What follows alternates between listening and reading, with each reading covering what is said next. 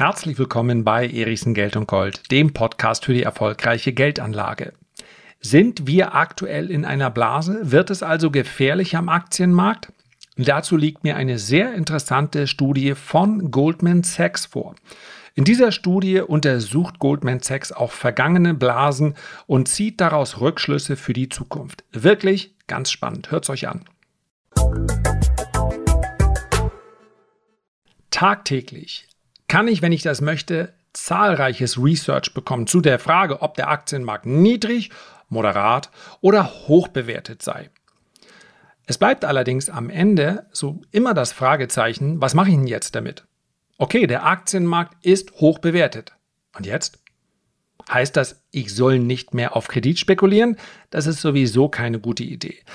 Heißt das, ich soll aussteigen? Das wird da in den allerseltensten Fällen drinstehen, denn ein Aktienmarkt, der hoch bewertet ist, der kann ja auch noch viel höher bewertet sein. Und von welchem Niveau aus kommt dann eine Korrektur? Also, dass ein Portfolio Strategy Research Team, ob nun von Goldman Sachs oder von anderen Investmentbanken, sich nicht so weit aus dem Fenster lehnt, zu sagen, Achtung, der Aktienmarkt wird fallen, das ist vernünftig und nachvollziehbar und hat mit Feigheit nichts zu tun.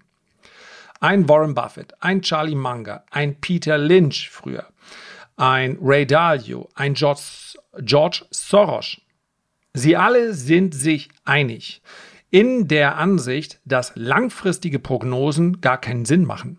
Insbesondere dann nicht, wenn sie endfällig sind. Also die Aussage, im zweiten Halbjahr 2021, vielleicht sogar noch genauer, im vierten Quartal 2021 kommt der Crash. Und wenn nicht da, dann spätestens im Jahr 2022. Das ist natürlich ein toller Buchtitel. Oder vielleicht ist es auch ein toller Titel für ein Video oder für eine Podcast-Folge. Keine Frage. Tatsächlich ist es aber reines Glück, wenn man damit dann mal richtig liegt. Die Einflussfaktoren auf den Aktienmarkt sind so vielfältig, das ist vielleicht noch vergleichbar mit dem Wetter. Und wir wissen es, das Wetter bekommen wir soeben verlässlich für die nächsten 24 Stunden prognostiziert. Darüber hinaus wird es schwer. Zu sagen, im vierten Quartal dieses oder jenen Jahres wird der Aktienmarkt crashen, ist nichts weiter als Effekthascherei. Die Gründe, die dort angeführt werden, müssen deshalb nicht verkehrt sein. Nur den Timing-Aspekt reinbringen zu wollen, weil es das Ganze natürlich viel, viel spannender dann macht. Das ist der Unsinn.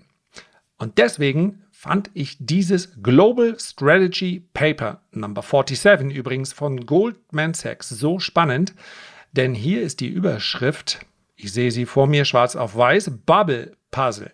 Also Blase. Und das ist etwas, wo sich dann ein, ja, ein Strategy Research Team schon etwas weiter aus dem Fenster wagt. Denn wenn ich den Begriff Bubble, also Blase, verwende, dann impliziert das, dass diese Blase, wenn sie denn entsteht, da kommen wir gleich noch zu, auf jeden Fall platzen wird. Denn jede, ausschließlich jede Blase, die es jemals gegeben hat, ist geplatzt. Und das Platzen einer Blase ist überhaupt nicht zu vergleichen mit einer Korrektur oder auch mit einem Bärenmarkt. Wenn eine Blase platzt, dann sprechen wir von Kursverlusten jenseits der 60 oder 70 Prozent. Und deswegen ist natürlich die Frage, beziehungsweise dann die Antwort darauf, sind wir denn nun in einer Blase oder nicht, umso spannender. Und Goldman Sachs gibt eine Antwort. Gehe ich gleich noch drauf ein und ich möchte am Ende dann sehr gerne noch meinen, ja, den für mich wichtigsten Indikator mit hinzufügen den ich immer im Auge behalte, um irgendwie langfristige Aussagen treffen zu können, um auch für meine eigene Anlage die richtigen Entscheidungen zu treffen. Und hier spreche ich nicht von der Daueranlage, die letztendlich davon ausgeht, dass Aktien einfach eine ähm, deutlich, verglichen mit anderen Anlageklassen, eine überdurchschnittliche Rendite liefern. Dort bleibe ich ja investiert, weil ich eben nicht weiß, wann der nächste Crash kommt. Ich weiß nicht mal, wann der nächste Bärenmarkt kommt. Aber es gibt ja auch so etwas wie die aktive Anlage. Und dass man hier sowas wie ein Einatmen und Ausatmen hat, also mal etwas aggressiver zu Werke geht, aber dann auch defensiver, das ist ganz normal. Und da gibt es, wie gesagt, einen Indikator, der für mich ganz, ganz entscheidend ist. Auf den blicken wir am Ende. Kommen wir zuerst einmal zu den Bubbles, zu den Blasen, die es bereits gab. Und das sind viel, viel weniger als angenommen. Ja, Bärenmärkte, ja, Blasen, wirklich wenige. Die Bla Mutter aller Blasen, wenn man so will, weil sie zumindest aus heutiger Sicht so widersinnig, so grotesk erscheint, ist The Tulip Mania in Holland, also die Tulpenblase oder Tulpenzwiebelblase. Dem Vernehmen nach sollen einzelne Tulpenzwiebeln so teuer gewesen sein wie Villen in Amsterdam. Macht das Sinn? Bevor man jetzt sagt, wie können die denn nur auf die Idee gekommen sein, erinnere ich an den neuen Markt. Viele, viele Jahre später. Und der neue Markt war nichts anderes als eine Blase, die nicht weit weg war von der Tulpenblase. Naja, da ging es ja immerhin um Aktien. Mein Lieblingsbeispiel, ein Telefonbuch, so wie es die Älteren vielleicht noch kennen. Kann man so durchblättern, dann steht da, früher standen da noch die Adressen drin. Verrückt, heute kann sich kaum noch einer vorstellen. Ein Telefonbuch digitalisieren. Da würde man heute einfach abfotografieren und das Ding dann irgendwo online stellen. Die, diese Unternehmen, die so etwas gemacht haben, waren richtig viel Geld wert. Hat das Sinn gemacht? Nein, genauso wenig wie Tulpenzwiebel. Also, bevor man sich mit irgendwelchen Urteilen raustraut, das hat doch gar keinen Sinn gemacht. Blasen und Exzesse kommen immer wieder. Und diejenigen, die sie befeuern, sind Spekulanten. Das war 1630. 1720, the South Sea Bubble in the UK.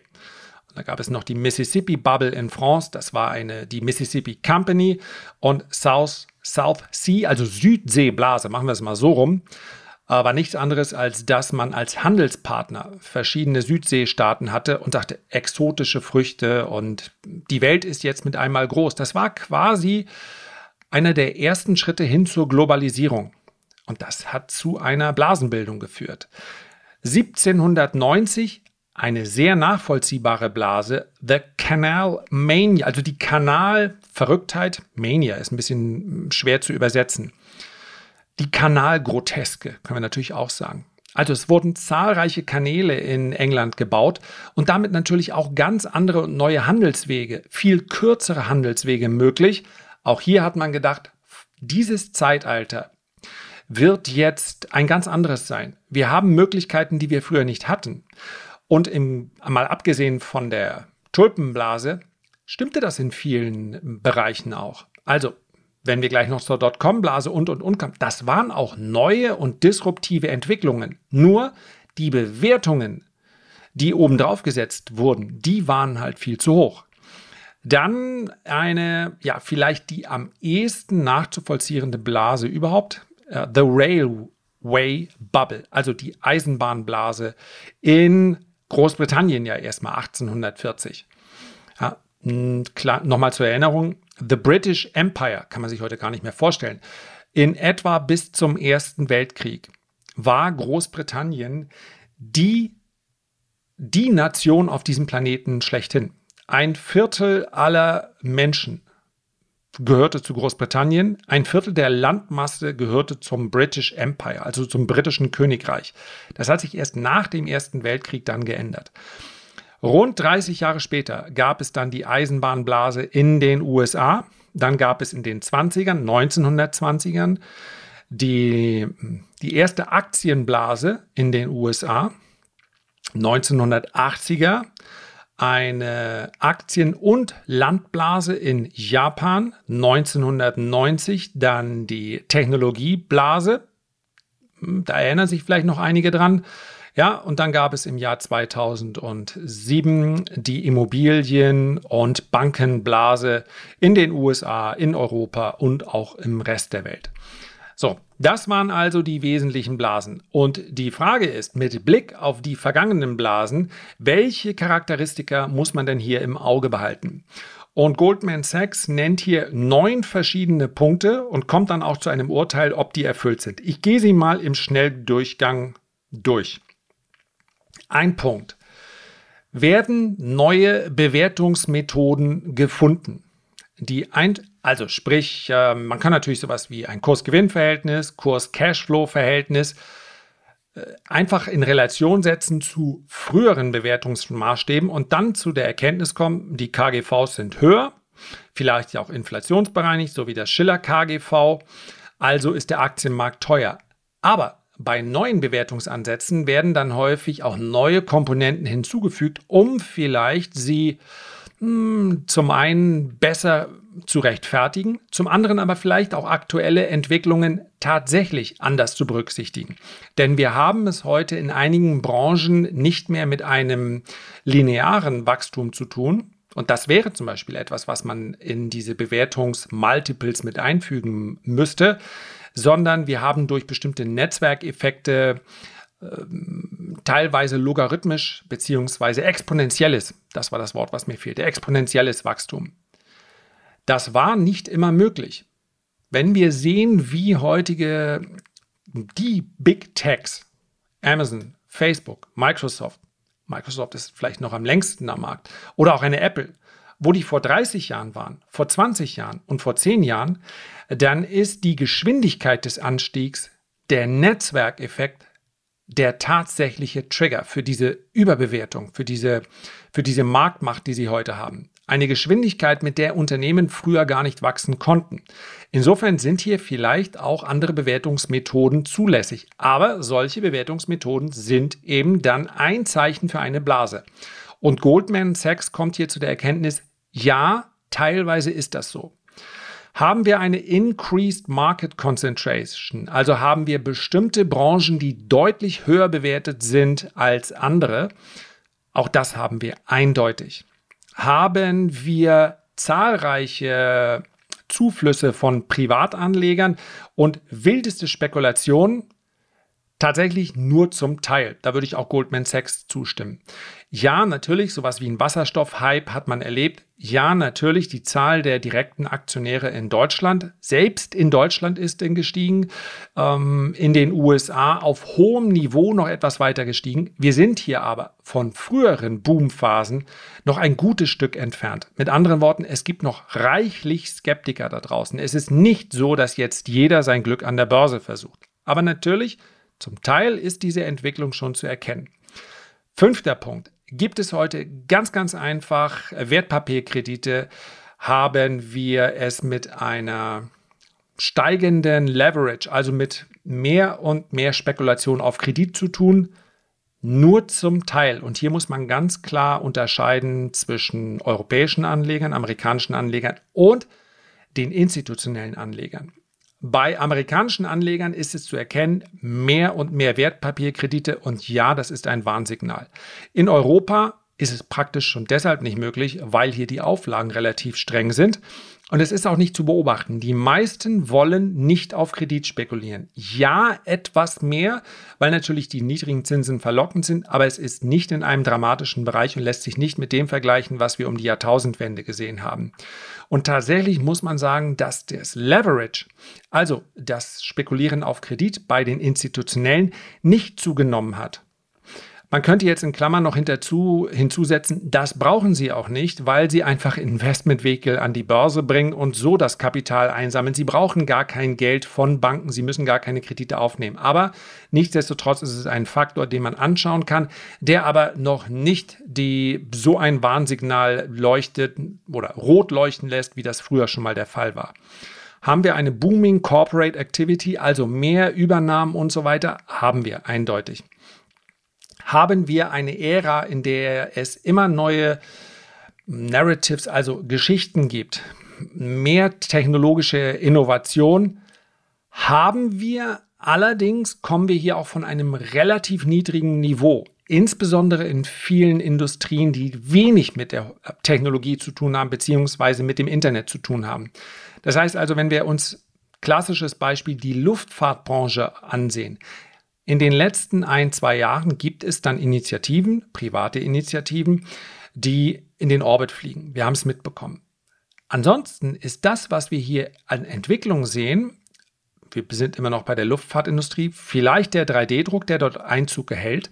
Aber wenn ich mir anschaue, wie ein Flugzeug in den 60er Jahren geflogen ist, mit welchem Antrieb, mit welcher Effektivität, mit welcher äh, Kraftstoffeffizienz und ich schaue mir heute Flugzeuge an, dann muss man vor, dann kann man zu dem Ergebnis gelangen, die ganz großen Fortschritte hat es hier in vielen Bereichen der Industrie nicht gegeben. In anderen Bereichen hat es das gegeben, ganz klar. künstliche Intelligenz, Robotik, wenn wir uns heute ein modernes Lagerhaus anschauen, all das. Aber nicht so, dass sich nun sämtliche Anleger auf eine Technologie stürzen würden, so wie es vielleicht das letzte Mal das Internet geschafft hat, und sagen, dort ist jetzt der heilige Gral, nichts anderes zählt mehr. Haben wir es mit einem Late Cycle Economic Boom zu tun, also einem Wirtschaftsboom im letzten Zyklus.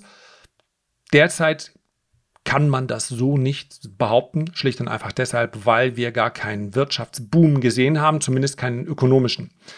Die Zuwächse, die in den letzten Jahren am Aktienmarkt erzielt wurden, waren ganz wesentlich Zuwächse, die aufgrund mangels Alternativen entstanden sind und aufgrund des billigen Geldes. Wir haben es hier nicht mit einem wirtschaftlichen Boom zu tun. Und neunter Punkt, einen, den äh, Goldman Sachs auch eher am Rande sieht, gibt es mehr und mehr Bilanzskandale, Unregelmäßigkeiten und, und, und. Nicht mehr als sonst auch. Das war der achte Punkt. Der neunte Punkt ist sicherlich einer, der dann ganz, ganz entscheidend ist und auch höher zu gewichten ist. Excessive Price Appreciation and Extreme Valuations. Haben wir es also mit einem sehr schnellen Anstieg des Preises zu tun und mit extremen Bewertungsniveaus? Die Aussage von Goldman Sachs ist nein und ich stimme dem zu 100% zu. Ich weiß das aus dem Bauchgefühl, das berühmte von mir oft zitierte Bauchgefühl, ganz viele sagen würden, oh doch, natürlich haben wir extreme Bewertungen. Wir sprechen nicht über Bewertungen, wir sprechen über die Frage, ob es zu einer Blasenbildung kommt. Und sehr, sehr typisch für eine Blasenbildung und deswegen auch sehr wichtig, um eine Aussage darüber zu treffen, ob wir in einer Blase sind, ist die schnelle Entwicklung der Preise. 30, 40 Prozent innerhalb weniger Wochen bzw. Monate.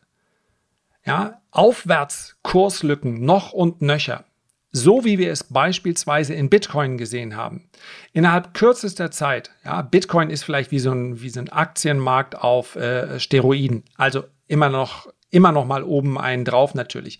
Ich erwarte jetzt nicht, dass sich der Aktienmarkt innerhalb kürzester Zeit verdrei- oder vervierfacht, so wie es Bitcoin am Ende dieser Fahnenstange getan hat. Aber schnelle Preisaufschläge, 30, 40 Prozent, eine Rallye, die haben wir nicht gesehen.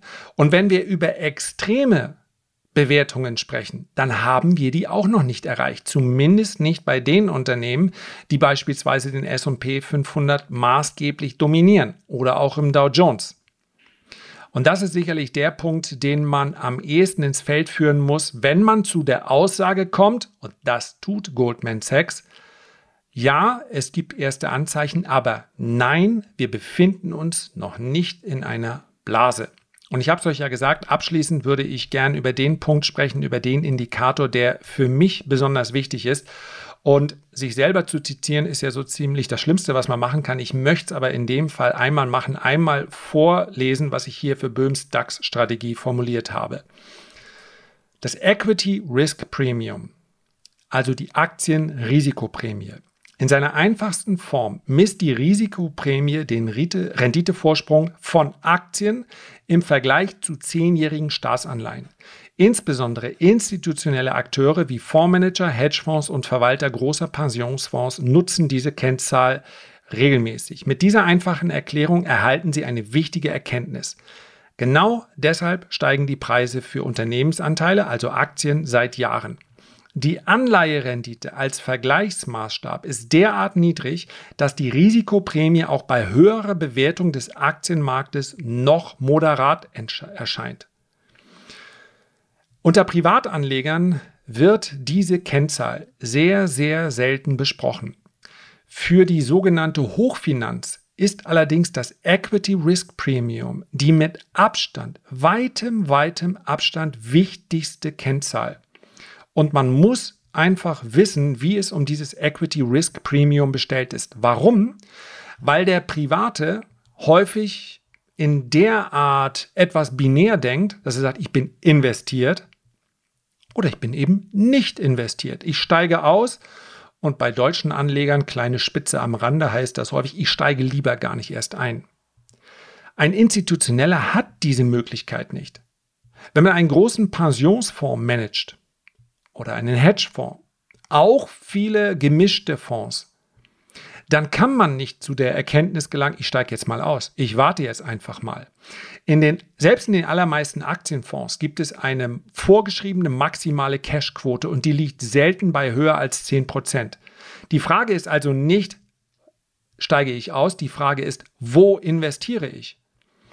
Und Anleihen bieten, wenn wir mal den Bereich der Junk Bonds, also der Ramschanleihen außen vor lassen, keine Rendite. Sie bieten lediglich die Spekulation auf weiter steigende Kurse und das wird dann passieren, wenn die Zinsen bzw. die Realzinsen weiter sinken. Und genau das ist die Frage, die man sich beantworten muss auf Sicht der nächsten Jahre. Glaube ich, dass es einen deutlichen Anstieg der Realzinsen geben wird? Und weil ich das nicht glaube, halte ich es weiterhin für vertretbar, in Aktien investiert zu sein. Nicht nur langfristig, auch mittelfristig. Natürlich möchte ich gerne, weil ich mir die Historie ansehen kann, möchte ich gerne oder begrüße ich auch mal stärkere Korrekturen. Denn ich weiß, dass die Korrekturen in diesem Umfeld, in dem dieses Equity Risk Premium so eindeutig für Aktien spricht, praktisch immer kaufenswert ist dann kommen die Bewertungen mal runter und ich kann im größeren Maßstab wieder einsteigen oder die Aktien kaufen, die mir vielleicht schon lange enteilt sind. Soweit also zu der Einschätzung. Äh, Blasenbildung, Goldman Sachs sagt nein und tja, da muss ich mal mit den Big Boys gehen. Dem stimme ich zu. Herzlichen Dank für eure Aufmerksamkeit. Ich freue mich, wenn sich jemand die Zeit nimmt, ein Feedback oder einen Kommentar zu hinterlassen und am allermeisten freue ich mich, wenn wir uns beim nächsten Mal gesund und munter wiederhören. Bis dahin alles Gute, dein Lars.